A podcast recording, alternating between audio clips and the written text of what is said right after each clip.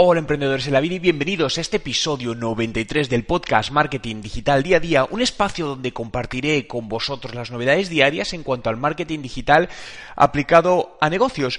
Y hoy vamos a tratar tres temas principales. El primero, el lanzamiento y ya puesta en marcha de la tarjeta de crédito de Apple, la Apple Card. A continuación, hablaremos de qué ha llevado y por qué Tesla va a incorporar Netflix y YouTube en sus coches. Y en último lugar, hablaremos de la confirmación, un estudio que confirma la importancia de incluir Instagram en nuestras estrategias de marketing. Hoy es 8 de agosto de 2019 y mi nombre es Juan Merodio.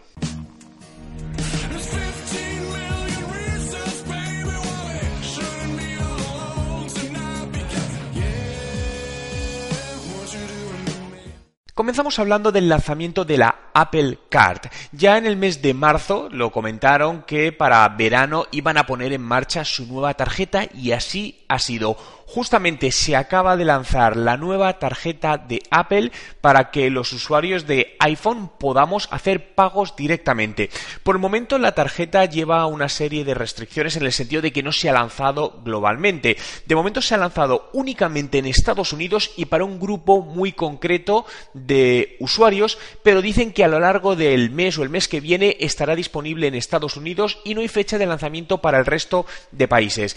Eh, es una tarjeta que la vas a tener disponible en formato virtual a través de tu iPhone y también puedes tenerla en formato físico.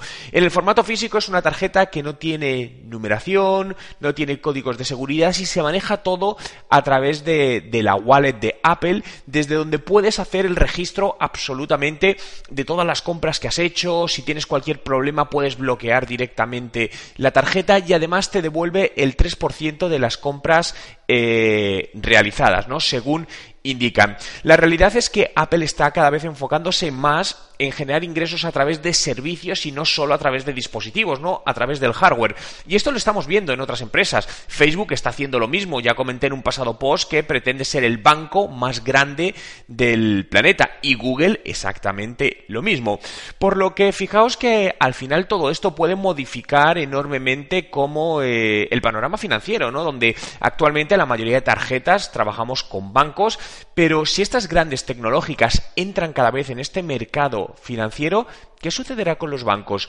¿Nos fiaremos más de plataformas como o de, empresas como Apple que de un propio banco? Yo creo que mucha gente sí lo haría. Pero déjame en los comentarios tu opinión. ¿Qué preferirías? ¿Una tarjeta de crédito de un banco, como el que tienes ahora mismo, o confiarías más en una empresa como Apple? Y continuamos hablando de Tesla, y es que Elon Musk lo ha confirmado que va a incorporar en sus vehículos la posibilidad de poder ver YouTube y Netflix. Por el momento únicamente va a disponer o va a funcionar cuando el vehículo esté parado, pero el objetivo es que también funcione cuando el vehículo está, está en marcha, pero siempre y cuando está en el modo automático de conducción. El objetivo es hacer o cambiar la experiencia del usuario eh, en el momento en el que va en un coche y que, bueno, pues al final esto va a ser un concepto totalmente distinto, ¿no? Ahora estamos acostumbrados en el coche pues tener que ir conduciendo y no poder hacer prácticamente otra cosa cuando estás conduciendo, pero imaginaos este escenario, ¿no? Donde al final te metas en un habitáculo, que es un coche de Tesla, le programes eh, tu dirección de destino y puedas tumbarte, sentarte tranquilamente y poder visualizar tu película favorita de Netflix, el estreno o ver mm, a los youtubers que sigues en YouTube o cualquier tipo de información. Fijaos cómo cambiaría la experiencia de conducción, la experiencia de viajar en coche, mejor dicho. Bien, pues esto va a ser una realidad en no muchos años y Tesla ya ha confirmado que lo va a hacer.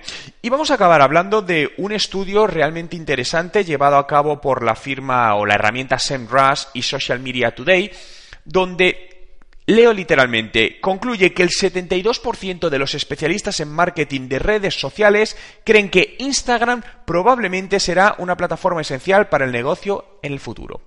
Y me llama la atención porque esto es el 72%, pero me pregunto, ¿y el 28% restante de expertos en redes sociales consideran que Instagram no es importante? ¿En serio? Es decir, creo que hay un real problema. Obviamente Instagram no es importante para el 100% de las empresas, ¿no? Dependiendo quién es tu público objetivo y a quién te dirijas.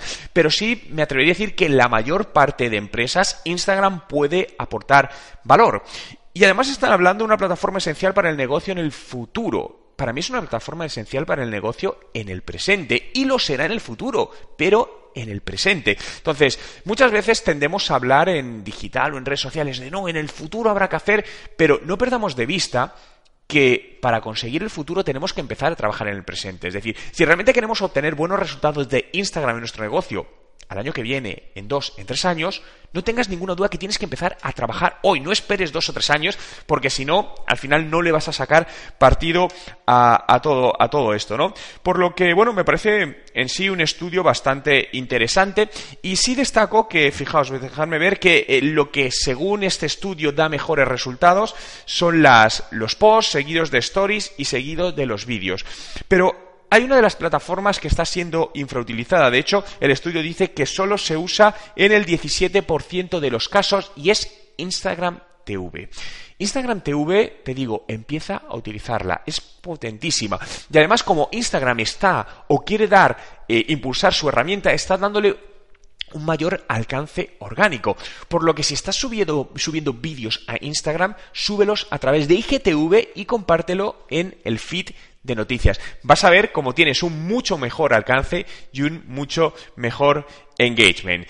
Gracias a todos por estar ahí un día más, por hacer realidad este podcast Marketing Digital día a día. Puedes seguirlo en Spotify. Entra en Spotify, busca Juan Merodio y dale a seguir. De esta manera podré avisarte todos los días del nuevo podcast y que no te pierdas ninguna información relevante para tu negocio o para tu proyecto. Pero puedes seguir aprendiendo ahora mismo con miles de posts, eh, grandes ofertas en cursos online de marketing digital, de negocio digital y descarga de ebook gratuitos. donde En mi web juanmerodio.com. Nos vemos mañana.